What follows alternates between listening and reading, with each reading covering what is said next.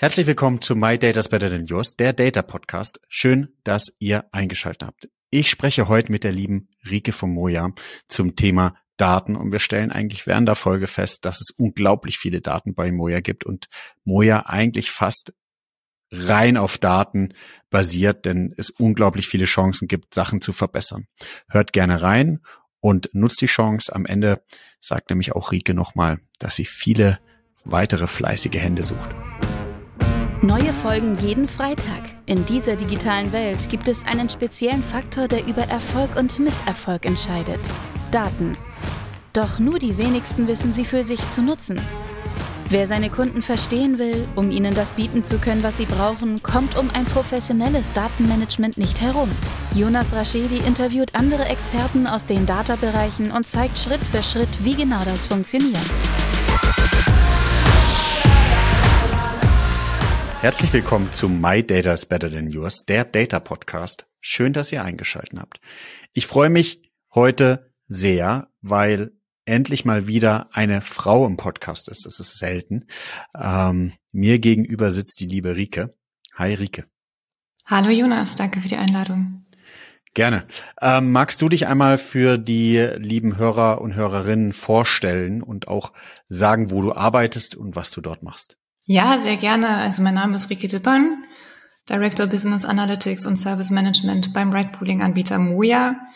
Ähm, Moja ist, wie gesagt, ein Ride-Pooling-Anbieter. Das heißt, wir bündeln Fahrtanfragen, um so Passagiere in einer Stadt gemeinsam von A nach B zu bringen. Ich bin seit etwa dreieinhalb Jahren im Unternehmen, habe dort in verschiedenen Rollen gearbeitet, immer mit Daten, äh, zeitweise mit einem starken Fokus auf Pricing, aber jetzt zuletzt wieder etwas breiter aufgestellt im Bereich Business Analytics und Service Management wo es uns in erster Linie darum geht, Entscheidungen bei uns im Unternehmen zu optimieren, zu beraten mit den Daten, die wir Tag für Tag so sammeln. Was, ich, was mich total interessiert und was total spannend ist, ist ja die Situation, dass ähm, ich ja schon mal mit Moja gefahren bin in Hamburg und ähm, ich weiß nicht, ob es daran liegt, dass man so denkt, Elektro hängt auf jeden Fall mit Daten und mit Datennutzung zusammen, aber die Art und Weise, welche Daten da so verarbeitet werden müssten, nach meiner Wahrnehmung, ähm, ist ja schon immens. Also für, vielleicht um nochmal alle Hörer und Hörerinnen einmal abzuholen. Ähm, die Situation ist, dass du in einer App, wie wenn man sich ein Taxi bucht, würde ich jetzt mal vergleichen, ähm, kann man virtuelle Rike, du korrigierst mich, wenn ich was falsch sage, äh, virtuelle ähm, eine ne Busfahrt buchen und an virtuellen Tank äh, oder Haltestellen dann einsteigen und ähm, wird dann in die Nähe von seinem Ziel gebraucht. Ich glaube nicht immer exakt das Ziel, sondern in eine virtuelle Bushaltestelle auch wieder in der Nähe. Und das total faszinierende ist ja dadurch, dass es nicht so viel Busse gibt wie vielleicht Taxis oder sonst irgendwas anderes, ist natürlich die Situation, dass du irgendwie Bedarf und äh, Angebot zusammenbringen musst. Und da kommt höchstwahrscheinlich das Thema Data ins Spiel, um zu gewährleisten, dass man das schafft. Äh, ja, das ist richtig. Also du hast, du hast den Service richtig äh, beschrieben und schön, dass du schon mal gefahren bist. Ähm, du kannst also als Kunde bei uns, wenn du dich in einer unserer Service Areas befindest, das ist aktuell nur Hamburg und Hannover, kannst du eine Fahrt anfragen. Ja, du gibst an dein, dein Start und dein Zielort. Aber wie du schon beschrieben hast, wir sind kein Door-to-Door-Service, sondern wir werden dich im Umkreis davon abholen. Und das ist auch eine der ersten Sachen, die, ähm, ja, die, die wir prüfen, wenn du eine Fahrtanfrage bei uns stellst. Naja, also können wir das überhaupt bedienen? Was sind dann überhaupt für Haltepunkte bei dir in der Nähe? Wann möchtest du fahren? Wann könnten wahrscheinlich Fahrzeuge bei dir in der Nähe sein, um dich abzuholen? Das heißt, zu welchem Zeitpunkt können wir dir ein Angebot machen? Wie weit wäre die direkte Fahrt von deinem Start zu deinem Zielort? wie viel Umwege wollen wir dir dann auf dieser bestimmten zumuten. Fahrt zumuten. Äh, und da sind wir eigentlich dann auch schon direkt an so einer ersten Situation bei uns in der Angebotserstellung, wo bei uns das Wissen, das wir basierend auf Daten generieren, ganz essentiell wichtig ist. Ne? Weil du kannst dir vorstellen, als Kunde möchtest du vielleicht keine Stadtrundfahrt machen, sondern hast nur eine gewisse Toleranz für kleinere Umwege, um noch weitere Fahrgäste abzuliefern oder auch äh, ja abzuholen. Aber aus unserer Perspektive als Ride-Pooling-Service wollen wir natürlich möglichst viele Passagiere noch an, entlang deiner Route mit aufgabeln und dementsprechend würden wir dann tendenziell ein bisschen mehr Puffer auf deine Fahrt auch aufschlagen wollen, aus einer reinen Effizienzperspektive. Und das Ganze gilt es gegeneinander abzuwiegen. Und hier so der erste Punkt oder einer der ersten Punkte eigentlich entlang deiner Customer Journey, sage ich mal, wo wir Daten nutzen können, um für dich ein attraktives Angebot zu ähm, berechnen, was uns aber gleichzeitig auch erlaubt, einen effizienten Red Pooling Service auf die Straße zu bringen. Das heißt, ihr habt, ich, ich versuche über irgendwie so die Datenstory aufzubauen und überlege gerade, wie so der, der, der Punkt ist. Ähm, eigentlich basiert ja euer Produkt wirklich nur auf Daten. Das heißt, ähm, meine Frage sonst immer bei Podcast-Gästen jetzt in letzter Zeit war so ein bisschen, ähm, wo habt ihr angefangen, wo steht ihr jetzt? Aber kann ich so die These aufstellen, dass ihr, ich weiß nicht, was, was du jetzt sagen würdest von einer Skala von eins bis zehn, wo ihr steht, dass ihr da schon die ganze Zeit wart, als ihr das Produkt entwickelt habt? Oder ähm, wie ist so der Reifegrad bei euch entstanden, der jetzt aktuell vorherrscht? Äh, also nein, da wo wir heute stehen, waren wir nicht immer. Das ist, das ist ganz klar. Und wir sind ein junges Unternehmen, was ja. äh, sich fortlaufend weiterentwickelt. Und äh, wie du schon ähm, gerade auch äh, ja angedeutet hast, es ist, ist einfach eine Vielzahl an Daten, die wir so Tag für Tag sammeln, ohne die wir unseren Service so nicht liefern können. Ne? Also wir brauchen diese Daten in aller Linie erst, äh, erst einmal, um überhaupt das ausfüllen zu, äh, ausführen zu können, was Kunden bei uns anfragen. Wir brauchen das, um unseren Service zu steuern. Wir brauchen die Daten, um unseren Service zu verstehen, um ihn dann letztendlich auch verbessern zu können. Und diese Daten, die, die fallen überall entlang der Wertschöpfungskette an. Ähm, Muya ist ein voll integrierter Red Pooling Anbieter, der die gesamte Wertschöpfungskette abdeckt, also wirklich von Infrastruktur, äh, Operations, Flottenmanagement, FahrerInnen und Co. über die Algorithmen, die beispielsweise die Fahrtanfragen bündeln, die die, die, die Flotte durch die, durch die Stadt navigieren und Routen, ähm, die Angebote erstellen, die Preise berechnen und so weiter, bis hin zu den eigenen Verkaufskanälen, in allererster Linie eben diese Passenger-App, die du sicherlich dann auch benutzt hast. Und überall entstehen diese Daten und äh, diese Daten werden, äh, sofern soweit benötigt, äh, dann natürlich auch gespeichert zum Beispiel für analytische Zwecke ähm, oder ja als als Daten für äh, Algorithmen, um diese zu füttern, um, um Machine Learning Modelle zu trainieren, zum Debuggen äh, für diverse andere äh, Zwecke. Und da du gefragt hattest, waren wir schon immer da, wo wir heute sind? Ähm, die, die Antwort, die ich eingangs schon gegeben habe, nein. Es ist so, dass wir auch als wachsende äh, sich auch recht schnell wandelnde Organisationen lernen mussten, was das bedeutet, sich eigentlich so eine Datenhistorie aufzubauen, mhm. der es auch möglich ist, dein Service über die Zeit hinweg, über die Änderungen, die du im Service immer wieder hast, eigentlich auch bewerten, vergleichen, evaluieren zu können.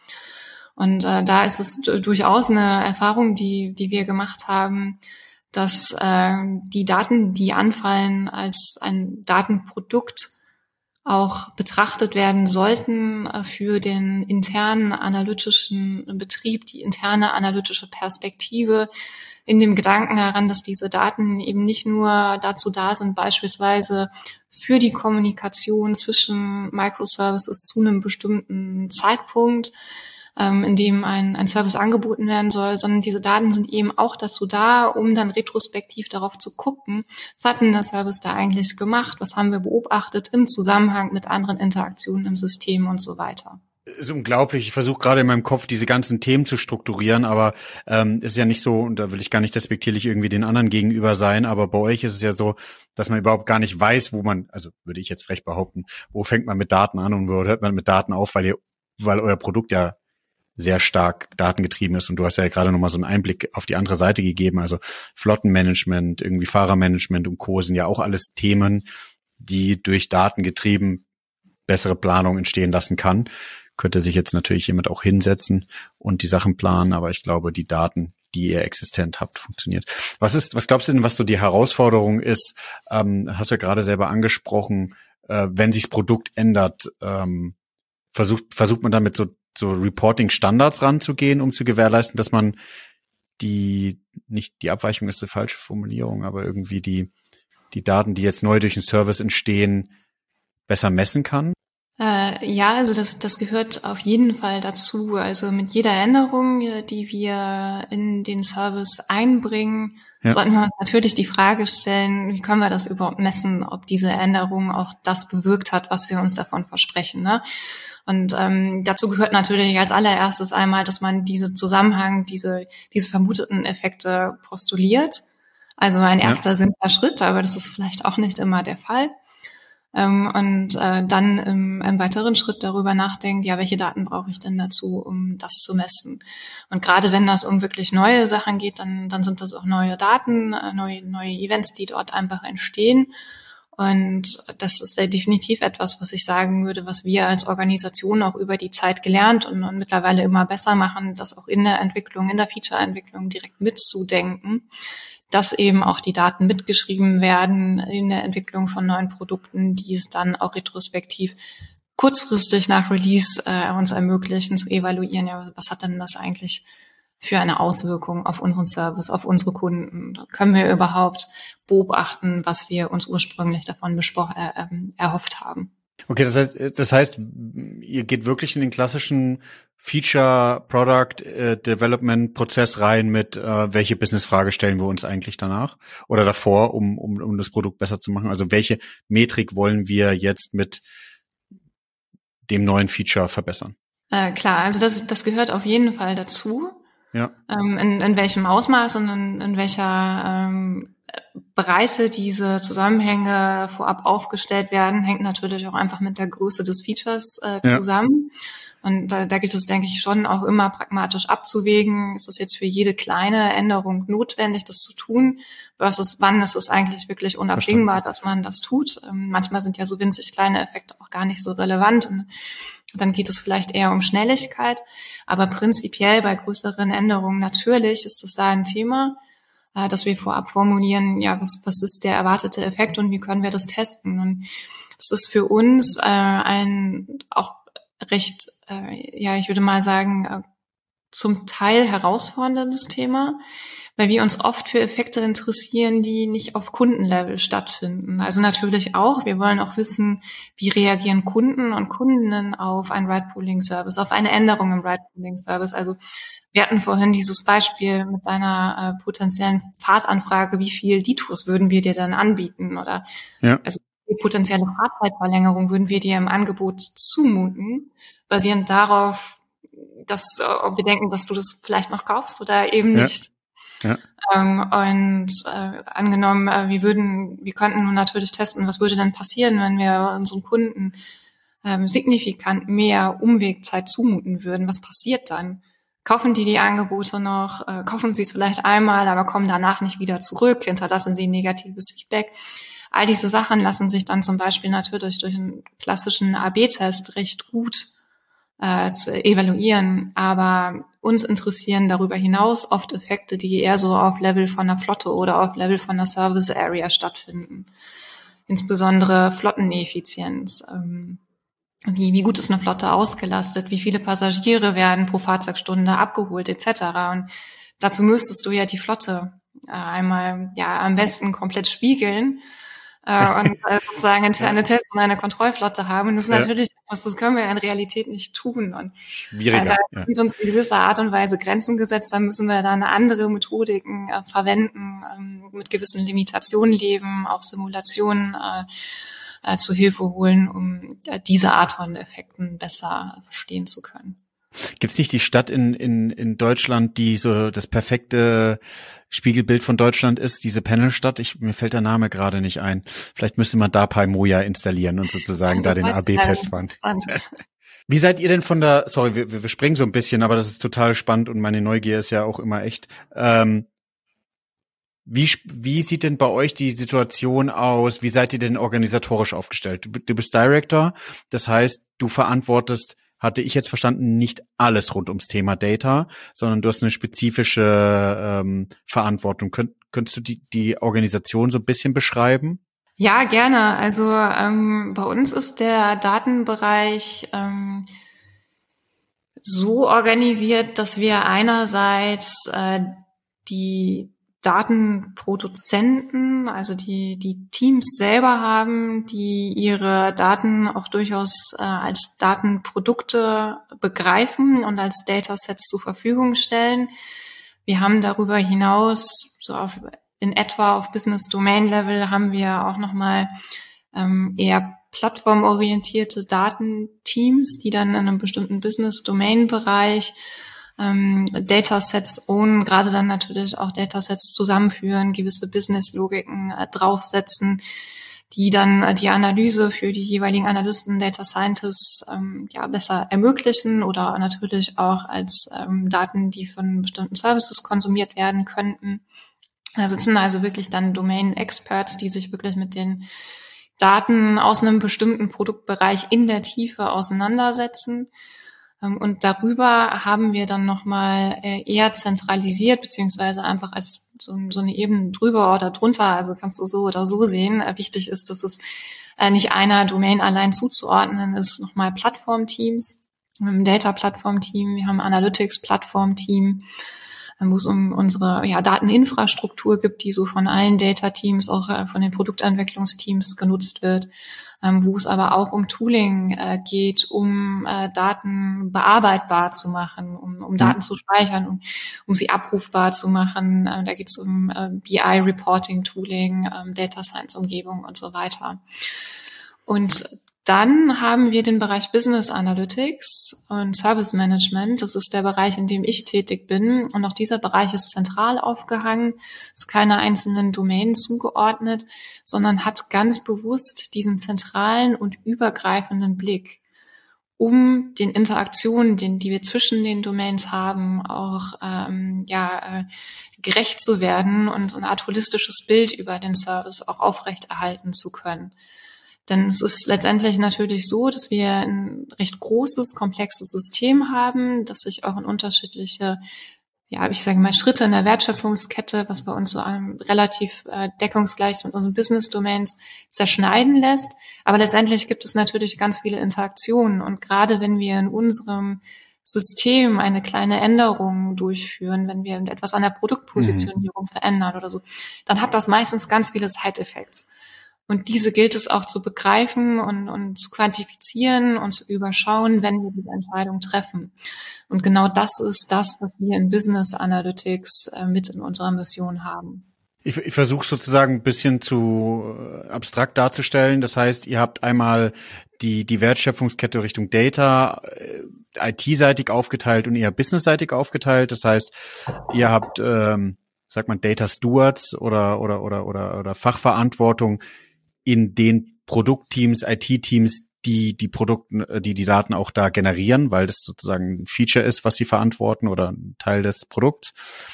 Aber alle diese Daten laufen dann von den dezentralen Teams in ein zentrales Team.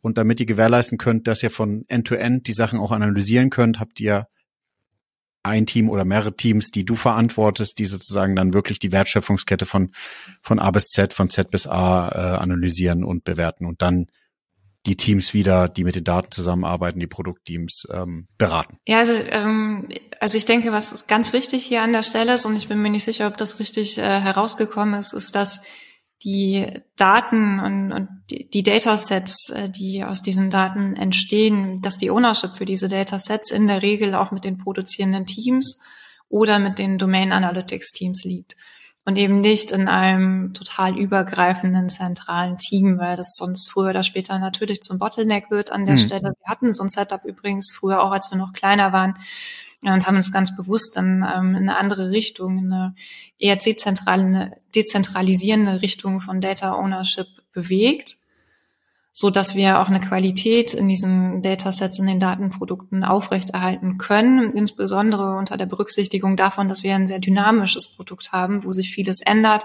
Das ist für ein zentrales Team natürlich eigentlich gar nicht mehr richtig überschaubar.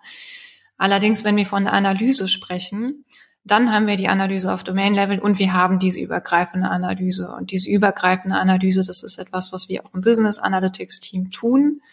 Es ist allerdings auch nicht so, dass wir wie ein abgeschottetes zentrales Team zu sehen sind, äh, ganz und gar nicht. Es ist eher so, dass man uns auch nochmal unterscheiden kann in Analysten, die ähm, in der Regel eine eins zu eins Domain-Assoziation haben. Das heißt, sich da auch fokussieren mit den Teams zusammen äh, im täglichen Doing arbeiten, um da auch wirklich nah dran zu sein, auch zu verstehen, was bedeuten die Daten eigentlich und um auch die eigenen Insights wieder zurückzuführen, dass man überhaupt wirksam sein kann. Und darüber hinaus haben wir dann nochmal so einen zentraleren Kern äh, mit Data Scientists und äh, auch einem Engineer, wo wir uns dann vor allem diesen übergreifenden Themen widmen, die jetzt nicht unbedingt ein Zuhause in einem Produktentwicklungsteam ähm, finden würden, weil davon der Fokus dann viel kleiner wäre. Das heißt, ihr seid von Anfang an dezentral aufgestellt, um zu gewährleisten, Shit in, Shit out, die Leute, die äh, die Daten auch produzieren müssen, dafür gewährleisten, dass die Daten auch eine gute Qualität hat. Cool. Ähm, die Erfahrung habe ich auch gemacht. Und dann der nächste Schritt eigentlich, kann man so Berater sagen, Berater, Beraterinnen, die sich aufgestellt haben und je nach Reife, kann man Spoke, Spoke sagen oder, oder ja, Hub and Spoke Modell, ähm, die unterschiedlichen Produktteams wieder beraten. Und dann zweite Ebene, die übergehenden Data Science Themen sind dann noch zentraler aufgestellt, die dann unabhängig vom Business sind, um zu gewährleisten, sie haben auch die Zeit und, und, und, und die Ruhe, die größeren Aufgaben selbst zu machen. Ja, das, das trifft es eigentlich ganz gut. Also wir, wir sagen selber auch oft von uns, dass wir, dass wir Entscheidungen beraten, Entscheidungen im Produktbereich, aber auch im operativen Beraten nehmen, dadurch, dass wir Insights aus Daten generieren, dadurch, dass wir auch andere Rollen bei uns im Unternehmen enablen, selber in die Daten reinzugucken. Also da geht es dann gerade so in Richtung BI-Tooling, Dashboards, die wir zur Verfügung mhm. stellen. Und dann aber in diesem zentraleren Data Science Unit, wie du es auch gerade schon beschrieben hast, da schauen wir uns vor allem diese übergreifenden, größeren Themen an. Da entwickeln wir auch eigene Modelle, die es uns dann auch erlauben zu verstehen, naja, also wenn man jetzt äh, das Szenario über das Szenario priorisiert, was wäre dann eigentlich der Impact davon und solche Geschichten. Meine Erfahrung ist, Rike, aber das habt ihr theoretisch auch durchgemacht, würde ich jetzt verstehen.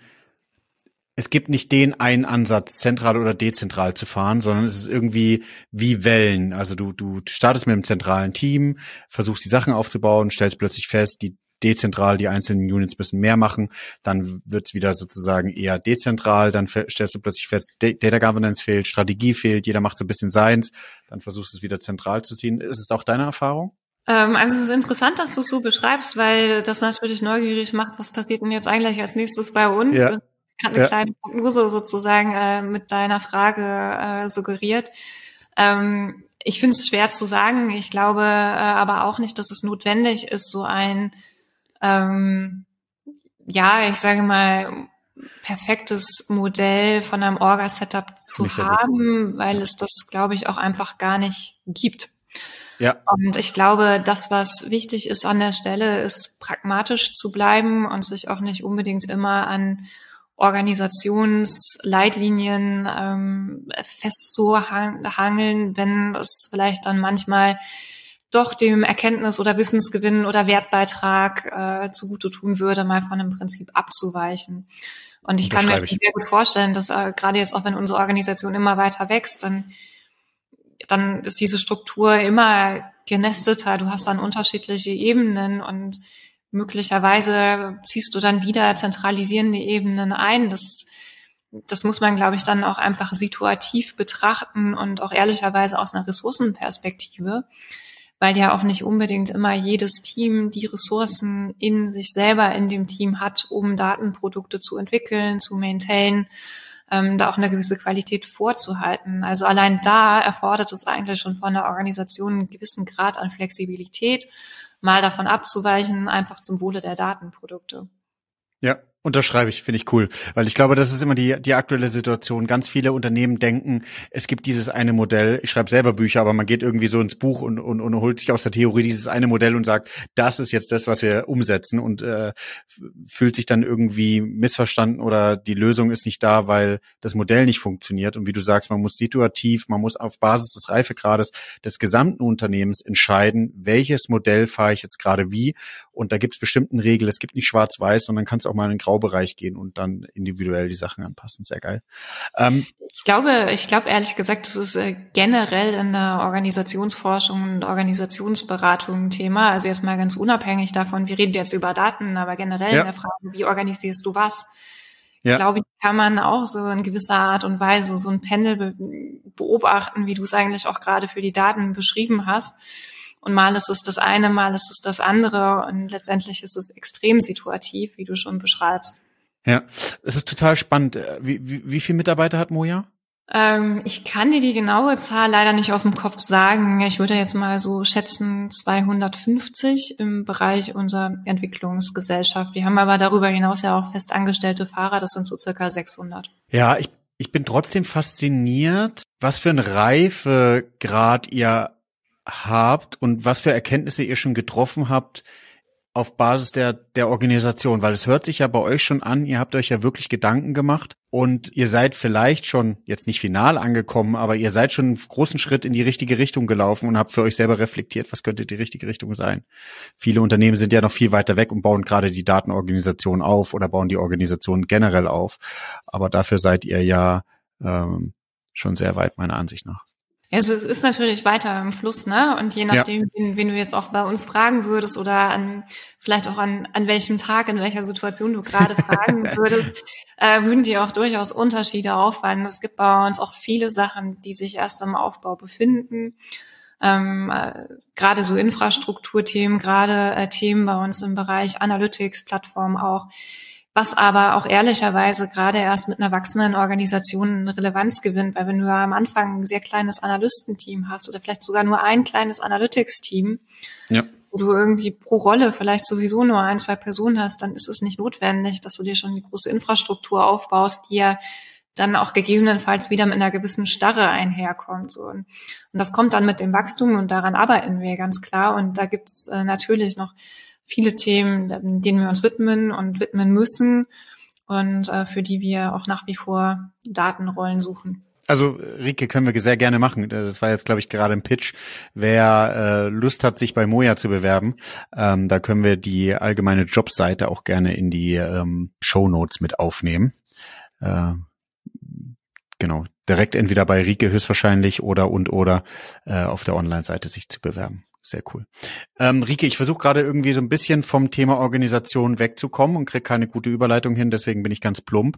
Ähm, was glaubst du, was ist der, wenn, wenn ich dich fragen würde, bei einem Bier abends oder bei einem Wein, darfst du entscheiden an der Bar, was ist der coolste Use Case, den du bis jetzt umgesetzt hast äh, bei Moja, den du natürlich erzählen darfst? Und warum? Welcher wäre das? Mm, ja, spannende Frage. Also Ganz spontan ist das erste Thema, was mir in den Kopf kommt, das Thema Pricing, weil ich dort selber lange äh, mit Fokus gearbeitet habe. Es gäbe darüber hinaus sicherlich noch das eine oder andere, aber um mal dabei zu bleiben und dann äh, gerne bei einem Glas Wein, ja. ähm, dann, dann wäre es eben der Aufbau unseres Dynamic Pricing Algorithmus. Denn ähm, Pricing ist für uns im Ride Pooling sicherlich äh, ähnlich wie bei anderen Mobilitätsanbietern auch ein extrem wichtiges Instrument, um Angebot und Nachfrage zusammenzubringen.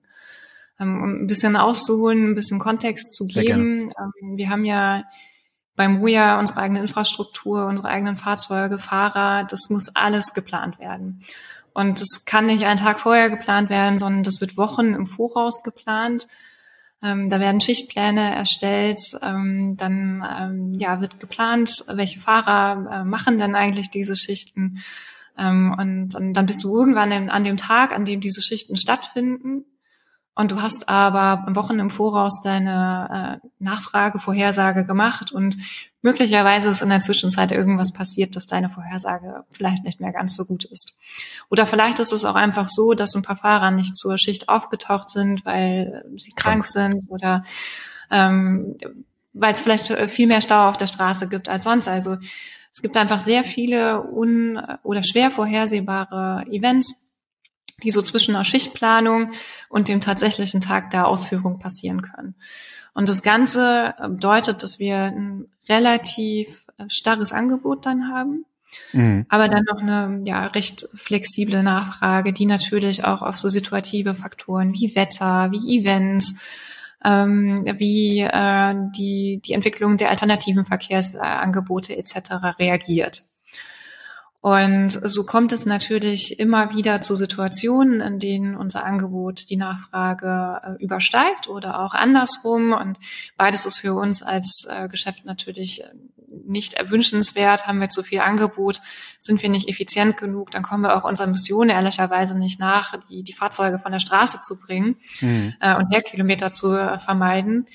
Ähm, und ist die äh, Nachfrage größer als das Angebot, dann haben wir zwar schön volle Fahrzeuge, aber Kunden, die nicht so glücklich sind, weil wir viele Fahrtanfragen ablehnen müssen. Es gilt also, beide Situationen zu vermeiden. Und an einem Tag haben wir nicht mehr so viel Spielraum, äh, etwas an unserem Angebot zu verändern, weil die Fahrer ja in den Fahrzeugen sitzen. Und da haben wir noch ein bisschen Spielraum, vielleicht Pausenkorridore hin und her zu schieben und solche Geschichten. Aber es ist relativ starr. Die Nachfrage hingegen, die können wir über Preise ein Stück weit lenken. Und das ist, warum Preise für uns so relevant und hm. auch so spannend sind als Instrument. Da geht es also nicht nur darum, jetzt mal ganz stumpf gesagt, immer den höchsten Preis rauszuholen, äh, was der Kunde gerade noch bereit ist zu zahlen. Selbstverständlich geht es auch um Revenue-Ziele. Aber es geht natürlich auch um die Verfügbarkeit vor Kunde, weil letztendlich musst du dir die Frage stellen, was ist denn schlimmer? Dem Kunden gar kein Angebot zu machen oder dem Kunden ein teures Angebot zu machen, wo er oder sie sich noch entscheiden kann, ob man das kaufen möchte oder nicht. Und das ist letztendlich dieses Spannungsfeld, in dem wir uns da befinden mit den Preisen. Das gilt es auch nicht so sehr auszureizen, aber das ist etwas, was wir basierend auf Daten lernen können und Spannend. wo wir vor zwei, zweieinhalb Jahren äh, uns auch als Organisation dafür entschieden haben, dort ja, stärkere Capabilities aufzubauen mit einem eigenen Dynamic Pricing Algorithmus. Und das war zu einer Zeit, äh, zu der ich schon bei Moja war, damals auch im Bereich Business Analytics und bin dann selber auch umgeschwenkt, stark mit Fokus auf Pricing, um eben in diese Konzeptphase für diesen Algorithmus mit einzusteigen, auch im Product Ownership mitzuarbeiten und auch analytisch mitzuarbeiten und überhaupt erstmal zu definieren, was will man denn, was wollen wir denn eigentlich mit den Preisen? Was sind überhaupt unsere Ziele? Was sind unsere Optimierungsziele? Was, was darf so ein Algorithmus und basierend auf welchen Daten kann und sollte er Preise unterscheiden und basierend auf welchen Daten eben auch nicht. Und das ist eine für uns sehr interessante äh, Lernerfahrung gewesen, äh, entlang der wir ein Produkt aufbauen konnten, was wir bis heute so natürlich in weiteren äh, Iterationsstufen in Produktion benutzen, was unsere Preise dynamisch vor Kunden ausspielt, wobei wir berücksichtigen unsere Revenue-Interessen, die Auslastung der Flotte, ähm, die, die Retention-Wahrscheinlichkeit unserer Kunden, die natürlich auch davon beeinflusst ist, wie hoch die Preise sind.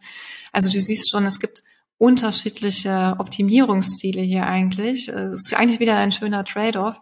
Ja. Also Kunden mögen niedrige Preise, ähm, äh, aus einer Revenue-Perspektive mag man hohe und ähm, wie setzt man den Preis jetzt eigentlich, dass die Flotte ausreichend ausgelastet ist, äh, nicht leer durch die Gegend äh, fährt aber gleichzeitig auch noch genug Geld verdient werden kann. Sehr spannend. Wie muss ich mir das vorstellen? Großer Big Bang Ansatz oder ich kenne es ähm, jetzt bei uns hier aus dem E-Commerce irgendwie Customer Lifetime Modeling. Du fängst an, einen Ansatz zu fahren und schmeißt dann nach und nach Features oder Attribute mit dazu, um irgendwie den Algorithmus zu verbessern. Ähm, was war da so euer Ansatz? Also wir haben äh, davor auch schon ein dynamisches Preismodell gehabt, was allerdings rein Nachfrage basiert äh, hm. Dynamiken ausgespielt hat. Ähm, und das, das war aber natürlich in vielerlei Hinsicht auch problembehaftet, weil nur weil die Nachfrage hoch ist, heißt es das nicht, dass die Preise hoch sein sollen. Letztendlich musste er auch betrachten, wie groß ist eigentlich gerade meine Flotte, wie hoch sind gerade die Zahlungsbereitschaften der Kunden und Kundinnen ähm, was erwarte ich eigentlich in den nächsten äh, 15, 20, 30 Minuten und so weiter. Ähm, und wir haben äh, dann parallel dieses neue Preismodell entwickelt, ähm, das Machine Learning Modell und haben das eine Weile einfach im Schatten mitlaufen lassen und erstmal verglichen, naja, wie sehen jetzt eigentlich die Preise aus von unserem neuen Dynamic Pricing versus unserem alten, auch dynamischen, aber in erster Linie distanzbasierten Pricing haben dann natürlich dann zum Teil auch sehr große Abweichungen festgestellt. Also das, das ist sogar so gewesen, dass dieser Algorithmus, dieser neue Algorithmus auch mal Preise von 0 Euro ausgespielt hätte, einfach weil es auch ein Ziel war, die Flotte nicht komplett leer oder ja. einen Besetzungsgrad an der Flotte zu haben. Und die Nachfrage ist eben auch nur so sensitiv. Ne? Und ja. manchmal denkt der Algorithmus dann halt, okay, damit ich so und so viel Prozent verkaufe, muss der Preis eben so günstig sein. Und solche Sachen haben wir dabei gelernt. Das haben wir so natürlich nicht ausgespielt. Deswegen war es gut, das also parallel laufen zu lassen. Äh, und dann ähm, ja weiter an dem Algorithmus zu feilen, auch ein paar Grenzbedingungen mit zu modellieren, um eben zu vermeiden, dass da ja am Anfang, sage ich mal, ganz ganz verrücktes Verhalten ausgespielt wird. Sehr sehr spannend, Rike. Aber jetzt hast du einmal vom Positiven erzählt. Gibt es auch noch mal ein Beispiel, wo du sagst, das war einer der größten Fails? Stell dir vor, wir haben, wir sind schon bei der beim zweiten Glas Wein. es fällt mir schwer, an den einen großen Fail zu denken. Ja. Sicherlich gibt es eine ganze Menge kleinere.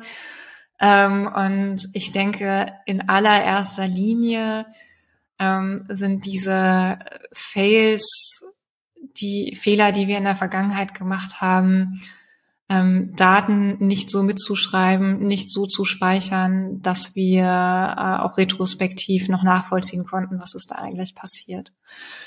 Ähm, also wie auch schon eingangs angesprochen, ähm, also gerade wenn sich das Produkt verändert, wenn wenn sich eine Semantik verändert, dann äh, im Nachhinein noch zu wissen, was ist da eigentlich passiert, ähm, was war da alles, das ist so essentiell wichtig, weil ansonsten schaust du natürlich auf die Daten und denkst dir, okay, also das sieht komisch aus, aber ich weiß nicht mehr, wie das System zu diesem Zeitpunkt eigentlich wirklich war. Mhm. Und äh, das, das ist etwas, woran wir, denke ich, viel gearbeitet haben, wo wir auch besser geworden sind, aber wo ich bis heute manchmal in die Daten schaue oder auch Kollegen und Kolleginnen von mir und man etwas sieht und sich einfach darüber ärgert, äh, ja, was war denn da eigentlich, warum, warum habe ich da jetzt nicht mehr Informationen äh, aus dem Jahr 2020 oder was auch immer? Ja, sehr guter Ansatz und für alle Hörer und Hörerinnen eigentlich total spannend zu sagen, okay, das ist ein Prozessthema, was man sehr gut etablieren kann ähm, und im Nachhinein dann viel, viel weniger Schmerzen hat. Rike, es gibt zwei Fragen, die ich ja immer stelle, weil wir sind schon bei 36 Minuten und es ist total spannend und wir könnten, glaube ich, noch stundenlang diskutieren. Und ich sehe noch so viel Themen beim Thema äh, Moja hinten dran. Also äh, wir müssen uns überlegen, ob wir in irgendeiner Art und Weise noch mal eine zweite Folge machen an alle Hörerinnen und Rinnen, äh, Hörer und Hörerinnen. Äh, Fastbild. Ähm, stellt uns gerne Fragen, schreibt sie gerne äh, mit dazu, schickt sie uns und wir werden gucken, ob wir dann vielleicht nochmal eine zweite Folge machen mit Fragen, die, die ihr an Rike habt, die wir dann vielleicht auch beantworten können. Ähm, Rike, zwei Fragen, die du schon kennst, höchstwahrscheinlich. Äh, was machst du privat mit Daten? Ähm, und wie würdest du euer Moja Data Game aus deiner Sicht als Filmtitel oder mit, äh, mit Serientitel bezeichnen? Äh, ja, witzige Fragen. Also ich fange vielleicht mal mit der letzten an und das, das passt auch ganz gut dazu, was ich gerade eben gesagt habe. Ja. Also zumindest wenn ich das aus meiner Perspektive beschreiben würde, ja. dann denke ich an Sherlock Holmes. Oh. Ich denke daran, weil du siehst halt irgendwelche, du siehst ein Phänomen, ja. äh, du beobachtest etwas und du fragst dich ja, warum, was ist hier eigentlich passiert? Und dann fängst ja. du an zu suchen und äh, du wühlst in den Daten und Du weißt vielleicht erstmal gar nicht, welche Daten es überhaupt gibt. Ähm, musst das also erstmal herausfinden und dann verstehst du vielleicht gar nicht, was, was die jetzt bedeuten und dann musst du mal mit dem reden und mal mit dem reden, also irgendwie deine, deine Zeugen sozusagen, die beobachtet haben, wie diese Daten entstanden sind und so nach und nach äh, setzt sich dann das Bild zusammen äh, wie so ein Puzzle und äh, du kommst zu einem Punkt, an dem es für dich Sinn ergibt, was du eigentlich beobachtest und du kannst es erklären und du kannst auch deine Ableitung daraus ziehen und deswegen äh, vergleiche ich das, was wir ähm, zumindest im Business Analytics oder auch so im Data Science Bereich machen, eigentlich äh, auch immer mal ganz gerne mit Detektivarbeit. Deine erste Frage war, was mache ich privat mit Daten? Ja. Ähm, ehrlich gesagt gar nicht so viel. Also ich, ich konsumiere Daten natürlich und äh, ich habe generell einen sehr, ähm, ja, ich, ich würde mal sagen, so einen wissenschaftlich geprägten Blick auf Sachen, die ich lese, auch Nachrichten und so weiter. Ich interessiere mich immer, was steht dahinter an Daten, an wie, wie wurden diese Erkenntnisse eigentlich gewonnen. Ähm, aber im, ich sag mal, produzierenden und analysierenden äh, habe ich privat gar nicht so viel ähm, mit Daten am Hut, dadurch, dass ich das ja während meiner Arbeit die ganze Zeit schon mache. Genau. Und dann, dann ist am Abend auch mal gut. Und dann ist es äh, lieber das Glas Wein und das Gespräch über Pricing oder über die größten Fails, die ich erlebt habe. Vielen, vielen Dank, Rike, dass du da warst. Für alle Hörer und Hörerinnen, die jetzt gerade Rike total spannend waren und äh, fanden und äh, Rückfragen auch noch zum Thema Karriere haben. In den Links unten verlinke ich es, aber auch gerne einmal mit, wenn ihr mit äh, Apple Podcast oder Spotify mit eurem mobilen Endgerät äh, hört, nehmt, äh, nutzt die Chance und drückt gerne eine Bewertung oder ein Abonnement bei den Kanälen. Das würde mich unglaublich freuen. Rike, vielen, vielen Dank, dass du da warst. Ich danke dir, Jonas.